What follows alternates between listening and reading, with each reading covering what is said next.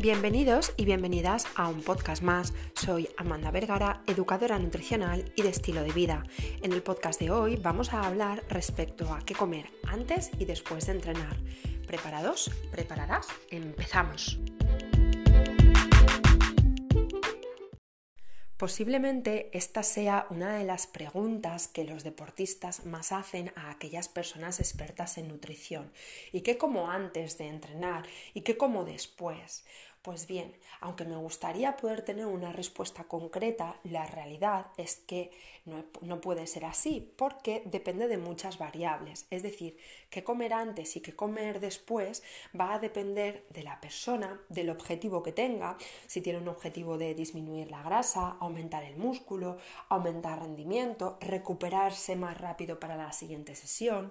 Va a depender del momento del día en el que se hagan estas ingestas, también del momento de la temporada en el caso de las mujeres va a depender del ciclo menstrual, Va a depender mucho del tipo de ejercicio físico que hagamos, es decir, no vamos a necesitar lo mismo antes o después, después de una sesión de cardio prolongada, 22 eh, kilómetros corriendo, que eh, después de una sesión de fuerza o, después de hacer un hit un tabata o una sesión de crossfit.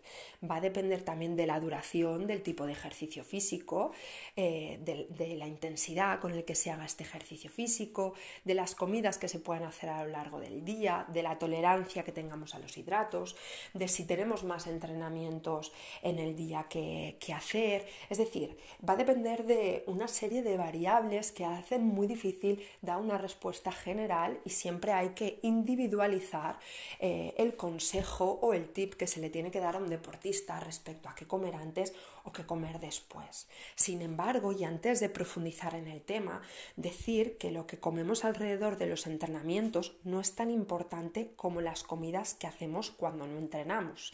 Es decir, muchas veces nos volvemos locos o locas por cumplir a pies, a pies juntillas o a rajatabla aquellos consejos que se nos dan respecto a la comida de antes y la comida de después.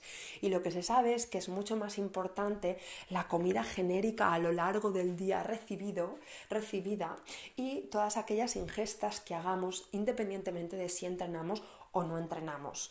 Eh, esto es importante puntualizarlo porque muchas veces cuidamos el antes y el después y ya la comida que hayamos hecho o que vayamos a hacer 7 o 8 horas después de entrenamiento es como que ya no le damos importancia, ¿no? Entonces no hay que perder el norte con, esto. Bueno, empezando por eh, qué comer antes de entrenar. Pues bueno, se sabe que la comida ideal pre-entrenamiento en la mayoría de los casos es ninguna. Así, tal cual como suena, ¿no? Me explico. Em, no es buena idea entrenar poco tiempo después de haber comido. Esto es así porque resulta que cuando nosotros introducimos alimentos en nuestro tubo digestivo, para que se absorban necesitan que el torrente sanguíneo vaya a este tubo digestivo y que esos nutrientes, por ejemplo, imagínate que me como eh, un arroz integral salteado con verduritas y pollo o tofu, pues esos nutrientes que yo he metido, ese hidrato de carbono procedente del arroz o el tofu, esa proteína procedente del el tofu o el pollo, esas vitaminas, minerales, fibra introducidas a través de la verdura, todo eso tiene que pasar por el proceso digestivo, es decir, se tiene que romper en trocitos pequeñitos y cuando está roto en esos trocitos es capaz de pasar la barrera intestinal y pasar a sangre. Cuando nosotros comemos, necesitamos que llegue más sangre al tubo digestivo para poder hacer la digestión. Sin embargo, cuando nosotros hacemos ejercicio físico, nuestra musculatura necesita nutrientes, necesita energía, necesita oxígeno para ser capaz de que se dé la contracción muscular. Si yo estoy sentada, mis cuádrices necesitan un mínimo aporte energético, pero si yo estoy haciendo sentadillas o estoy haciendo un peso muerto potencia o si estoy corriendo o si estoy yendo en bici, mis cuádrices, por ejemplo, pues necesitan más aporte todavía. ¿Qué sucede? Que si yo acabo de comer y me pongo a hacer ejercicio físico, lo que pasa es que hay una rivalidad entre la digestión y el músculo, entre el tubo digestivo y el músculo. Es como que se pelean por el flujo sanguíneo, ¿no? El tubo digestivo por una parte dice, oye, que necesito hacer la digestión, y el músculo dice, oye, pues que yo necesito energía. Entonces hay como una rivalidad que se produce si yo como y nada más comer me pongo a hacer este ejercicio físico. De ahí que la comida ideal pre-entrenamiento en la mayoría de los casos es ninguna, al menos que no se realice con el tiempo suficiente. Dicho esto, vamos a ver eh, la comida preentrenamiento ideal, ¿vale? Atendiendo a si eh, nuestro objetivo es disminuir grasa o, o, aumentar masa muscular, o si nuestro objetivo no tiene nada que ver con la estética, sino con el rendimiento. En un principio, si nuestro objetivo es disminuir grasa, lo que se ha visto es que si estamos sanos, eh, lo mejor es hacer un entrenamiento en ayunas. ¿Por qué? Porque siempre y cuando haya un déficit energético diario, es decir, siempre que cuando acabe el día tu cuerpo haya ingerido menos kilocalorías de las que tú necesitas, entrenar en ayunas favorece la pérdida de grasa, porque cuando no hay nada en sangre y el cuerpo necesita energía para la contracción muscular del ejercicio que estamos haciendo, va a sacar antes la energía de nuestras reservas, de nuestras reservas energéticas de grasa, y esto va a contribuir a la pérdida de grasa corporal.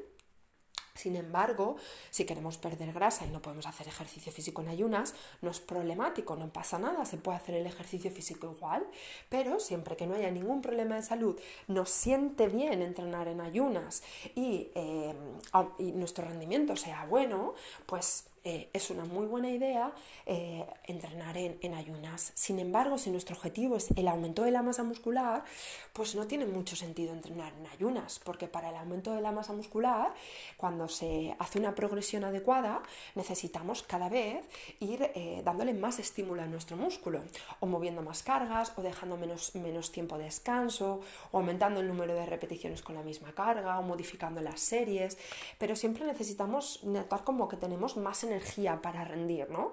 Entonces, lo que se ha visto a nivel, a nivel genérico, insisto, aunque cada uno pueda sentir cosas diferentes, es que eh, entrenar fuerza eh, con, comida previa eh, hace que nuestra energía esté mejor y aumente pues, nuestra capacidad de, de mover ese estímulo, de mover esa carga y esto haga que contribuya de mejor forma al aumento de masa muscular. Aparte, cuando queremos aumentar músculo, necesitamos comer más energía que si no queremos eh, coger músculo y necesitamos comer más proteína. Por lo cual, si no entrenamos en ayunas, es decir, si comemos previamente algo antes de este entrenamiento, pues va a ser más fácil que a lo largo del día lleguemos a las necesidades de proteína y a las necesidades de energía. Ahora bien, si nuestro objetivo no tiene nada que ver con la estética, es decir, bueno, pues sí, entrenamos y nos gusta estar bien físicamente, pero sobre todo nuestro objetivo básico es entrenar para aumentar el rendimiento, para mover más vatios, para ser más rápidos, para obtener una mejor marca personal, para lo que fuere, ¿no? Si nuestro objetivo, o para sacar más dominadas, o para eh, hacer, yo qué sé, pues el sueño de mi vida es hacer 10 eh, sentadillas con 100 kilos o mover en, en peso muerto potencia 200 kilos, yo que sé qué. ¿Vale? Es decir, si nuestro objetivo es meramente el rendimiento, sí que se ve que sería interesante que haya una comida previa a este entrenamiento con suficientemente tiempo de antelación, que se dice que más o menos es entre una hora y media y tres horas previas al entrenamiento. Si nuestro deporte que vamos a hacer, en el cual queremos aumentar el rendimiento, es eh, aeróbico puro, tipo un cardio prolongado, por ejemplo, pues correr, ir en bici, eh, nadar, eh, todos estos tipos de ejercicios físicos necesitarían previamente una ingesta eh, de comida de hidratos de carbono de absorción lenta refinados, tipo pues arroz blanco o patata o pan blanco con algo de proteína, con una fruta con un poquito con agua, con sales minerales, en el caso de que el entrenamiento vaya a durar más de una hora y media, y con algo de cafeína para aumentar el rendimiento. Y se dice que en este preentrenamiento deberíamos ingerir un gramo por kilo de peso corporal de hidratos de carbono y que en cuanto a proteína entre 0,15 y 0,25 eh, gramos por kilo de proteína. Estas son las recomendaciones de un estudio de McDonald's en, el año 2007 con futuras revisiones que, se vieron que, sí, que estas recomendaciones de un gramo por kilo de hidrato y 0,15, 0,25 gramos eh, por kilo de proteína en los deportes de resistencia previo al entrenamiento, pues pueden ser una, buena orientación. Sin embargo, en los ejercicios eh, más anaeróbicos, puros o no puros, tipo un entrenamiento de fuerza o, una sesión de CrossFit, se estima que en lugar de ser un gramo por kilo de hidrato, como era en, la comida preentrenamiento en los deportes de resistencia, pues en este caso en los deportes de fuerza es entre 0,3 y 0,5 gramos por kilo de hidrato de carbono. Y eh, en cuanto a la proteína, en lugar de ser ese 0,15, 0,25 gramos por kilo en los deportes de resistencia, pues es 0,32, 0,55. Es decir, preentrenamiento de resistencia, que haya hidrato de carbono de absorción lento o refinado, eh, en más cantidad que proteína y en el entrenamiento fuerza que haya más o menos la misma cantidad de hidrato de carbono que de proteína. Ahora bien, ¿qué pasa con la comida post-entrenamiento? Pues bueno, la comida post-entrenamiento realmente es más importante que la comida pre-entrenamiento. ¿Por qué? Porque cuando nosotros hacemos ejercicio físico estamos dañando a nuestro músculo, estamos dañando a nuestro organismo. Es un daño fisiológico, positivo, por supuesto, aunque daño suene mal, ¿no? Es algo natural que pasa, supone un desgaste para el cuerpo. Y cuando nosotros entrenamos, pues lo que sucede es que hay un desgaste de de las reservas energéticas, una de ellas pues nos puede interesar porque nuestro cuerpo utiliza el glucógeno, que es la forma de acumular glucosa, azúcar, tanto en hígado como en músculo, y eh, también nuestro cuerpo como forma de reserva energética tiene la grasa. Entonces, pues bueno, si queremos perder grasa, nos interesa el entrenamiento porque nos ayuda a contribuir a esta pérdida de grasa. Sin embargo, uno de los objetivos de la comida post-entrenamiento es recuperar el posible glucógeno perdido. ¿Para qué? Para que en el siguiente entrenamiento podamos rendir. Y otra de las eh, principales funciones que tiene la comida post-entrenamiento es disminuir la destrucción proteica, es decir, frenar el catabolismo muscular que se produce cuando nosotros hacemos ejercicio físico. El ejercicio físico desgasta al cuerpo porque utiliza las reservas de energía. Por una parte nos interesa que utilice las reservas de energía de la grasa corporal, pero no que utilice las reservas de glucógeno y si lo hace, pues habrá que Y por otra parte, pues el, ejercicio físico hace que se genere eh, una destrucción de la proteína en nuestro organismo, una destrucción de músculo natural y tenemos que frenar este metabolismo muscular. Estas son las principales funciones de la comida post-entrenamiento, por lo cual es de sentido común pensar que una comida post-entrenamiento que tiene que tener hidrato de carbono para recuperar el glucógeno y proteína. Hay mucha gente que se toma un batido de proteína con agua solamente después de entrenar. Error, porque no está facilitando así la recuperación de glucógeno y con ello le está haciendo la zancadilla al siguiente entrenamiento. Entonces, si nosotros, eh, si nuestro objetivo, volvemos a diferenciar objetivos, si nuestro objetivo es aumentar la masa muscular, ¿vale? Eh, hay que entrenar con energía y hay que introducir post-entrenamiento, eh, post-entrenamiento de fuerza, hidratos de carbono más proteína, Y si nuestro objetivo es disminuir la grasa, sería mejor entrenar en ayunas y hay que introducir en nuestra alimentación hidratos más proteína. Lo que se habla o lo que se dice es que necesitaremos alrededor de 20-40 gramos de proteína post-entrenamiento ¿vale?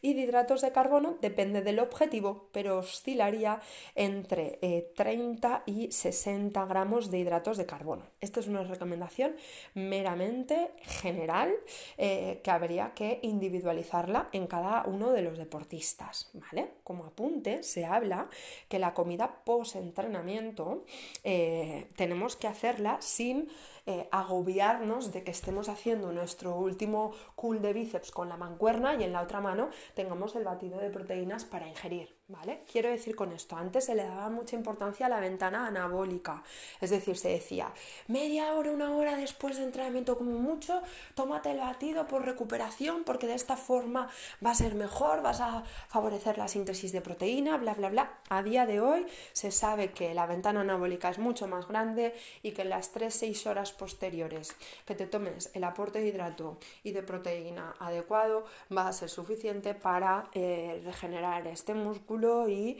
eh, beneficiarte de eh, de todo lo que se genera a nivel fisiológico cuando terminas de hacer ejercicio físico, que el cuerpo está más receptivo para incorporar y asimilar los nutrientes que, ingieras, ¿vale? Entonces, si nuestro objetivo es ganar masa muscular, hay que entrenar con energía previamente y posteriormente pues darle al cuerpo hidratos de carbono, proteína, pero sin agobiarnos en si lo hacemos una o dos horas posterior, ¿vale? Pero sí que es cierto pues que si podemos después del entrenamiento de fuerza, pues a, como mucho una horita, una horita y media después, pues meter ahí eh, el hidrato y la proteína, pues maravilloso, ¿vale? Y si nuestro objetivo es disminuir grasa, pues aconseja más entrenar en ayunas y posteriormente meter hidratos y proteína, teniendo en cuenta que el hidrato tiene que ser un acompañamiento y que la proteína tiene que estar en importancia. Tampoco nos pasemos mucho de hidrato de carbono, tiene que haber más proteína que hidrato, ¿vale?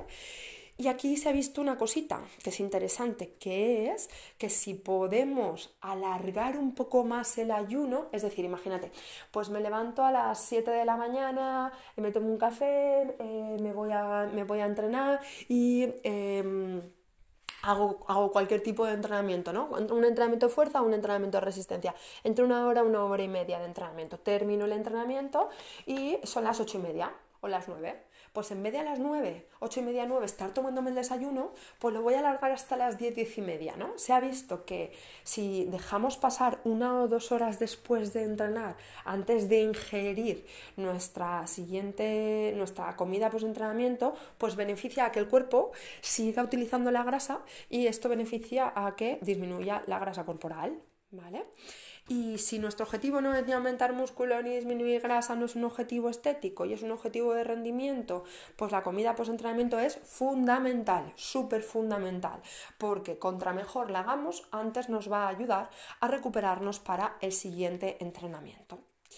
Por último, no me gustaría terminar este podcast sin decir em, que los nutrientes estrellas, si os habéis fijado, de las comidas pre y post entrenamiento son la proteína y los hidratos de carbono. Pero no podemos olvidar que hay otros nutrientes, como pueden ser las grasas, la fibra, las vitaminas, los minerales, que son bastante interesantes. Por ello, tener en consideración la fruta o la verdura pre o post entrenamiento como aporte de vitaminas y minerales y considerar que nuestra alimentación eh, cuando gira alrededor del entrenamiento eh, tenemos que cuidar que no sea muy alta en grasa porque disminuye el vaciamiento gástrico y dificulta la digestión y que tampoco haya mucha cantidad de fibra para que no tengamos sensaciones de hinchazón, gases, estamos entrenando y solo tenemos ganas de, de ir al servicio y que no haya molestias gastrointestinales y demás, es importante, ni mucha grasa ni mucha fibra, ¿vale? Y por último, decir que la toma de suplementos en este mundo deportivo pues es algo bastante común y en un principio si la alimentación está bien cuadrada y es saludable no necesitamos ningún polvito proteico, ningún batido de proteína ni nada de nada de nada, ¿vale? Pero sí que hay tres suplementos estrella que es la proteína de suero que se ingeriría en el caso de no poder ingerir comida real, comida de verdad, pero siempre es mejor la comida real o de verdad. Eh, tenemos aparte de la proteína del suero suero tenemos la creatina como suplemento, que no se, necesita en todos los casos, habría que valorar atendiendo al deportista. Y después tenemos la cafeína, hay un podcast eh, en mi canal respecto a ella que tiene una relación importante en, en el aumento del rendimiento, en la pérdida de grasa y en muchas otras cosas más.